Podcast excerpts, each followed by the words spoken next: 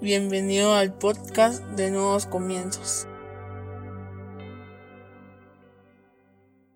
Bienvenidos sean todos y cada uno de ustedes una vez más a Nuevos Comienzos. Qué alegría tenerlos con nosotros este día. Hoy vamos a hablar sobre la viña. Para eso yo te voy a invitar a que vayas al libro de Isaías capítulo 5 versículo 1 en la versión NBI. Isaías 5 1 en la versión NBI dice, Cantaré en nombre de mi amigo querido una canción dedicada a su viña. Mi amigo querido tenía una viña en una ladera fértil. La acabó, la limpió de piedras y la plantó con las mejores cepas. Edificó una torre en medio de ella y además preparó un lagar. Él esperaba que diera buenas uvas, pero acabó dando uvas agrias. Cierra tus ojos, vamos a orar. Padre, en el nombre de Jesús te damos gracias, Señor, por el privilegio que nos das de escuchar tu palabra. Te pedimos que hables a nuestra vida, a nuestra mente, a nuestro corazón, a nuestro espíritu, que renueves nuestros pensamientos, que nos permita, Señor, comprender a cabalidad todo lo que tú quieres enseñarnos este día, pero sobre todo que lo que hoy aprendamos lo podamos llevar a la práctica por medio de obras en nuestra vida diaria, para no solo ser oidores de tu palabra, sino hacedores de la misma, en el nombre poderoso de Jesucristo. Amén y amén. Como te digo, hoy vamos a hablar sobre la viña. ¿Sabes? Uno de los versículos que más ha impactado en mi vida es este. ¿Por qué? Porque he escuchado muchísimas prédicas sobre la viña y la verdad es que cada una de esas prédicas que he escuchado me han impactado de una o de otra manera. ¿Por qué? Porque describen adecuadamente nuestra vida. Para entrar ya en el podcast de este día, te quiero poner unos ejemplos. Yo no sé si alguna vez tú le has invertido tiempo a alguna persona, tú le has invertido muchos años a una amistad, a una relación o a un trabajo. Yo no sé si tú has hecho todo lo posible por mantener una amistad, una relación o un trabajo, como te lo decía, y que de pronto de la noche a la mañana esa amistad se ve arruinada porque tu amigo te traicionó, porque tu amigo te pagó mal. Yo no sé si de la noche a la mañana te has visto envuelto al final de una relación o envuelta al final de una relación porque la pareja te traicionó, porque la pareja te dijo que no te amaba, o bien después de tantos años te encontraste llegando a la oficina solo para que te dijeran muchas gracias, está despedido. ¿Cómo te has sentido después de esa situación? ¿Cómo has vivido después de eso? ¿De qué manera te has expresado después de eso? Por supuesto es un impacto total, es un balde de agua fría como decimos, porque no nos esperamos eso, porque todo lo contrario, todo el tiempo hemos estado haciendo un buen trabajo, todo el tiempo hemos estado entregando nuestro tiempo, es más, hemos estado sacrificando tiempo de nuestra familia por quedar bien en el trabajo,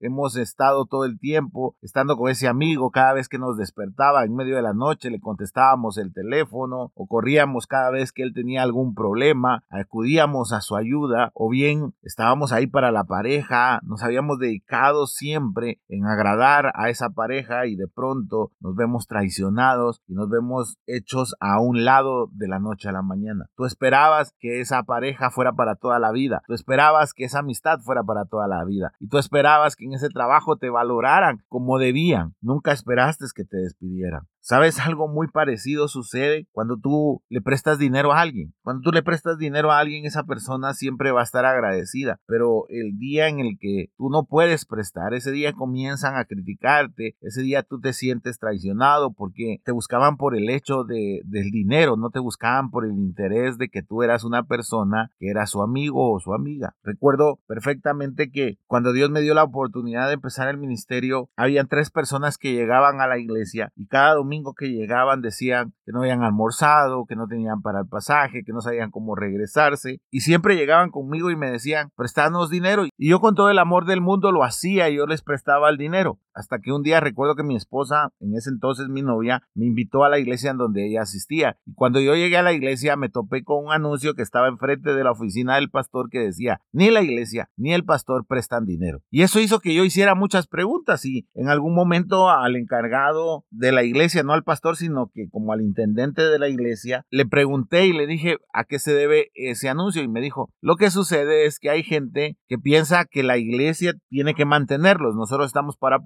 para ayudarlos, pero no para mantenerlos. Y así nos evitamos un montón de problemas. Y entonces ya regresé yo con esa mentalidad a la iglesia y entonces al siguiente domingo, cuando estos jóvenes se acercaron, cuando estas personas se acercaron y me dijeron exactamente lo que me decían todos los domingos, vine yo y les dije, ok, vamos a tal lugar y ahí vamos a ir a comprar almuerzo y, entonces ahí almuerza. Se ofendieron como no tienes una idea. Armaron un gran lío en la iglesia. Hablaron con el encargado de la iglesia, me llamaron a mí a la oficina, me sacaron casi que los ojos, me dijeron que ya habían llegado tres personas a pedir que yo ya no fuera el líder, que yo ya no fuera la persona que, que, ministrara, porque el problema era que yo había cambiado, que ahora que supuestamente tenía dinero, yo ya no era la misma persona, el dinero me había cambiado y entonces no podía ser un líder de una iglesia. Y fue porque ya no les quise dar el efectivo, sino todo lo contrario, lo que quería era bendecirlos comprándoles el almuerzo. No sabes lo decepcionado que me sentí, no solo de esas tres personas, sino de liderazgo, me sentí súper decepcionado porque nunca quisieron escuchar la otra parte de la historia. Había dedicado casi cinco años al ministerio, había dedicado, no sé, tiempo, esfuerzo, y que por un argumento que no era válido estuvieran pensando en sacarme, a mí me dolió muchísimo. ¿Por qué te cuento todo esto? No por señalar a alguien, no porque tú te sientas aludido, sino que simplemente porque necesito sentar las bases de lo que te quiero hablar. Desafortunadamente, todos los cristianos en algún momento somos como esa viña para el Señor. El Señor nos ha cuidado durante muchos años. Yo no sé cuántos años tienes, no sé si tienes 60, si tienes 50, si tienes 30, si tienes 20 o si tienes 10 o 15, no lo sé, pero sí sé que Dios ha cuidado nuestra vida. Desde que tú naces, desde que tú sales del vientre de tu mamá, Dios está cuidándote, inclusive aún antes. Dios está cuidándote, Dios está librándote de muchas cosas, pero no lo vemos. Dios está poniendo un cerco alrededor de nosotros, como lo hizo con la viña. Es más, limpia nuestras vidas de todos nuestros errores, de todo nuestro orgullo, de todas las raíces de amargura, de todo aquello que no está bien en nuestra vida. Dios limpia eso. Y luego pone su bendición, pone esa semilla en nosotros, a través de la fe, a través de las bendiciones, pone buena semilla en nosotros. Y somos nosotros los que terminamos floreciendo. Y Él espera que nosotros seamos personas que demos lo mejor. Pero cuando llega el tiempo, muchas veces damos lo peor. No nos damos cuenta que nosotros somos aquella parte de la pareja que traiciona. No nos damos cuenta que somos aquella parte del amigo que al final no era tan amigo. No nos damos cuenta que al final nosotros somos aquellos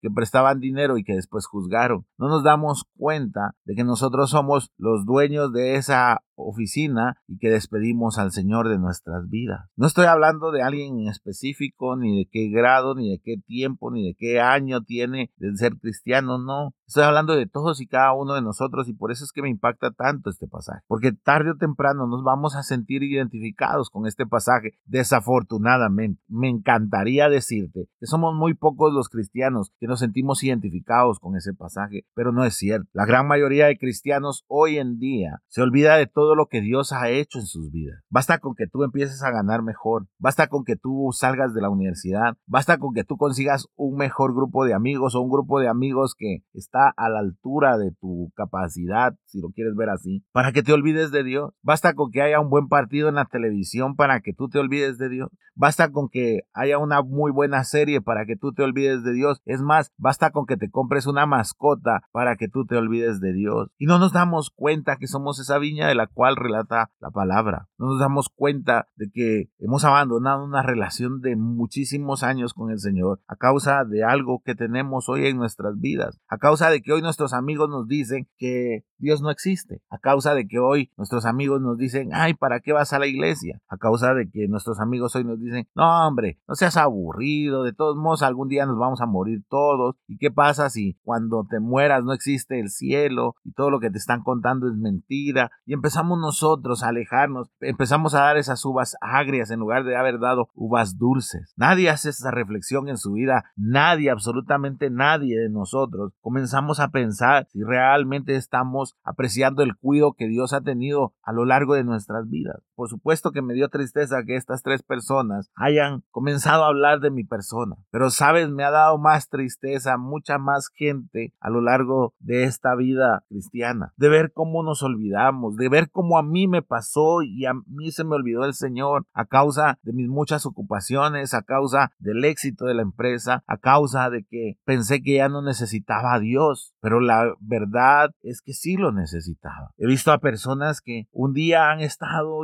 ardiendo en el fuego del Espíritu y al año ni siquiera se les puede hablar de Dios. ¿Por qué? Porque tienen una pareja que no cree en Dios. ¿Por qué? Porque tienen amigos que los presionan para que no vayan a la iglesia. ¿Por qué? Porque ahora solo se juntan con gente intelectual, entre comillas, que sabe realmente cuál es el origen de la vida. ¿Cuántas viñas se han echado a perder a lo largo de la historia? ¿Cuántas viñas se han visto sumergidas en procesos para volver a ser reconstruidas? Porque si tú sigues leyendo el pasaje, el pasaje te da muchas malas noticias, no se queda solo en las buenas. El 3 dice, y ahora hombres de Judá, habitantes de Jerusalén, juzguen entre mi viña y yo, ¿qué más podría hacer por mi viña que yo no haya hecho? Yo esperaba que diera buenas uvas, ¿por qué dio uvas agrias? Voy a decirles lo que haré con mi viña, le quitaré su cerco y será destruida, Derribaré su muro y será pisoteada. La dejaré desolada y no será podada ni cultivada. Le crecerán espinas y cardos. Mandaré que las nubes no lluevan sobre ella. La viña del Señor Todopoderoso es el pueblo de Israel. Los hombres de Judá son su huerto preferido. Él esperaba justicia, pero encontró ríos de sangre. Él esperaba rectitud, pero encontró gritos de angustia. Es muy duro lo que dice a partir de ese versículo. Todo lo que el Señor va a hacer porque Él esperaba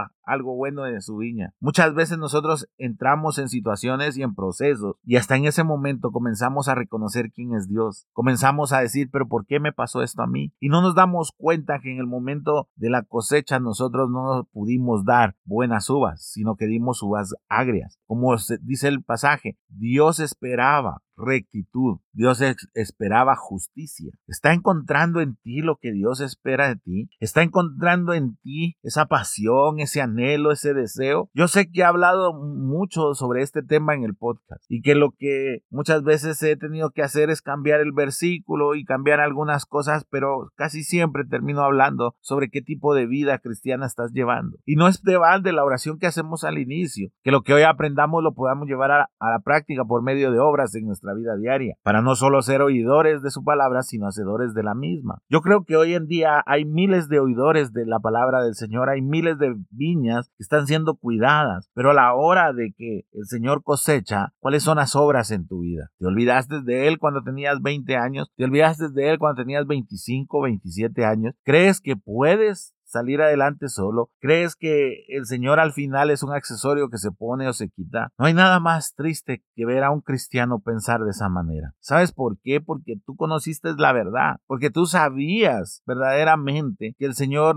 lo es todo. Sabías que seguir al Señor nos garantiza la vida eterna. No eres una persona que no lo sepa, pero eres una persona que decidió dejar atrás a Dios para continuar con su vida social, para ser aceptado, para ser una persona igual a, las demás. Y esa ahí donde estamos mal, es ahí donde verdaderamente como viña nos estamos comportando muy mal agradecidos con Él. Hasta el día de hoy Dios te ha cuidado, hasta el día de hoy Dios ha permanecido contigo, aun cuando tú no has permanecido con Él, aun cuando tú cada oportunidad que tienes lo traicionas a través de tus actos, a través de tu lengua, a través de tus pensamientos. Creo que debemos de hacer una reflexión en este punto y debemos de decir, somos una buena viña, estamos dando los frutos adecuados o estamos dando uvas agrias. Genuinamente nosotros estamos apreciando todo lo que Dios está haciendo por nosotros. Sabes, nosotros como matrimonio tuvimos que pasar temporadas muy malas, económicamente, temporadas de mucha frustración, pero eso nos ayudó a tener la sabiduría necesaria. Y ahora que vemos ese cerco restaurado, ahora que vemos que el Señor nos ha cuidado durante todo ese tiempo, nos damos cuenta que lo único que el Señor estaba pidiendo era buen fruto. Y en menor o mayor medida posiblemente tuvimos ese buen fruto. En mayor o en menor medida posiblemente pudimos poner al Señor delante de todo lo demás que necesitábamos. Y en el momento de entregar esas uvas llega la recompensa. Yo sé que uno no debe de actuar conforme a la recompensa que Dios nos da, pero es una consecuencia de ser una buena viña. Es una consecuencia de dar el fruto adecuado. Porque te aseguro que si esa viña hubiera dado un fruto adecuado, el dueño de la viña hubiera dicho, voy a sembrar el doble, ahora lo voy a cuidar aún mejor, ahora voy a poner dos torres en lugar de una torre, voy a ampliar el cercado porque me di cuenta que es una muy buena tierra. Sabes, Dios espera que nosotros seamos una muy buena tierra de su palabra. Cada vez que su palabra sea puesta en nosotros, produzca fruto, pero fruto a través de obras y no de palabra. Que dejemos de ser esos cristianos que actuamos de palabra y no de obra, que nos pongamos realmente el overol de trabajo y que aunque nos cueste y aunque fallemos mil veces, pero que nos esforcemos todos los días por poner en práctica, por medio de obras en nuestra vida, su palabra. Ese es el buen fruto, que tú seas transformado a la luz de la palabra, que no seas transformado por un líder, que no seas transformado por una profecía, que seas transformado a la luz de la palabra de Dios, que seas transformado en tus pensamientos, en tus decisiones, en la manera en la que te comportas, en la manera que le entregas tu tiempo a Dios. De eso se trata ser una buena viña. De eso se trata de que Dios nos ha cuidado durante todo este tiempo para que nosotros podamos entregarle a Él lo mejor. Y ahora viene la pregunta de este podcast. ¿Estás entregándole lo mejor al Señor o no le estás entregando lo mejor al Señor? Porque si no le estás entregando lo mejor al Señor, ¿qué es lo que estás entregando hoy en día? ¿Qué es lo que estás dando hoy en día? Reflexiona un momento, analízate un momento. Nada cuesta que nos analicemos. Y como te digo, no es que yo te esté señalando, no es que yo te esté juzgando, no lo creas, porque ese no es el papel que el Señor nos mandó a desempeñar. Todo lo contrario, ayudarte a reflexionar, a que tú vuelvas. Pero si hay un proceso y un camino en el que nosotros debemos de reflexionar, porque solo nosotros conocemos genuinamente quiénes somos, cómo nos comportamos las 24 horas del día. Tú me puedes decir, yo soy una buena viña y te voy a creer, pero solo cuando tú reflexionas y cuando tú piensas y dices, ¿qué hice las últimas 24 horas? ¿Realmente estoy poniendo al Señor en primer lugar? ¿Realmente estoy entregando el fruto que Él espera? ¿Realmente estoy con Él? ¿O soy como esa pareja que abandonó a, a aquel que la amaba? ¿O soy como aquel amigo que abandonó aquella amistad que había sido bien cuidada? ¿O soy aquel empresario que despidió sin más ni menos al empleado? ¿Quién eres genuinamente? ¿Una buena viña o una viña que da fruto amargo? ¿Cuánto debemos de reflexionar en la vida? ¿Cuánto debemos de reflexionar en nuestro mover espiritual? ¿Genuinamente nos comportamos como cristianos? ¿Genuinamente estamos haciendo las cosas bien? ¿O eres de aquellos que pasaron años buscando al Señor, ardieron en el fuego del Espíritu, se morían por estar en la iglesia, servían con pasión y hoy en día ni siquiera volteas a ver la palabra de Dios? Como te digo, no hay nada más triste que eso. Durante 13 años estuve yo así. Durante 13 años había dado la vuelta y me comporté como esa viña que dio uvas agrias. ¿Reaccioné a tiempo? No lo sé, siempre me voy a arrepentir de haber dejado 13 años al Señor, siempre. No es una postura, no es para que tú te impactes y digas, wow, no, lo he dicho toda la vida y si me conoces de años sabes que lo sigo diciendo y lo seguiré diciendo. Si de algo me arrepiento es de haber dejado a Dios durante 13 años. ¿Cómo hubiese cambiado mi vida? No lo sé, pero sí estoy seguro que me hubiese permitido conocerlo aún más. Tal vez no hubiese empezado el ministerio a los 25 años Tal vez lo hubiera empezado antes. O tal vez nunca lo hubiera comenzado. Pero no sabes cuánto me dolió aprender este mensaje sabiendo que no era una buena viña.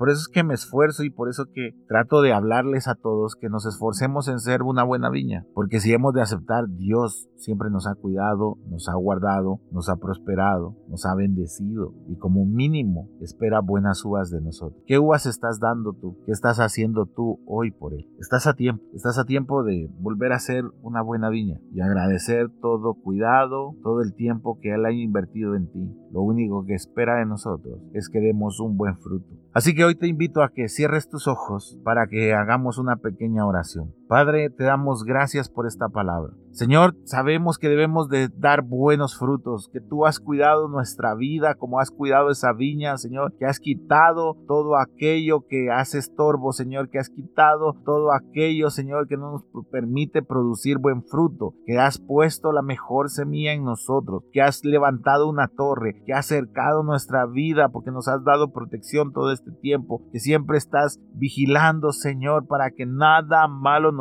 pase y nosotros lo único que tenemos que hacer en agradecimiento es darte una buena uva, una uva dulce, no un fruto agrio, Señor. Así que te pedimos que nos permitas transformar nuestros actos en actos que sean de acuerdo a esa viña que ha sido cuidada, Señor, para que tú no quites el cerco, para que tú no permitas que haya escasez de agua en esa viña, sino todo lo contrario, que nuestra vida, Señor, siempre sea cuidada por ti, que nuestra vida, Señor, siempre sea cercada por ti, Señor. Permítenos reflexionar en lo que hoy estamos haciendo y en lo que estamos estamos diciendo para que el día de mañana, dentro de unos meses, dentro de unos años, siempre encuentres en nosotros buen fruto, no un fruto agrio. Gracias Señor, en el nombre poderoso de Jesucristo. Amén y amén.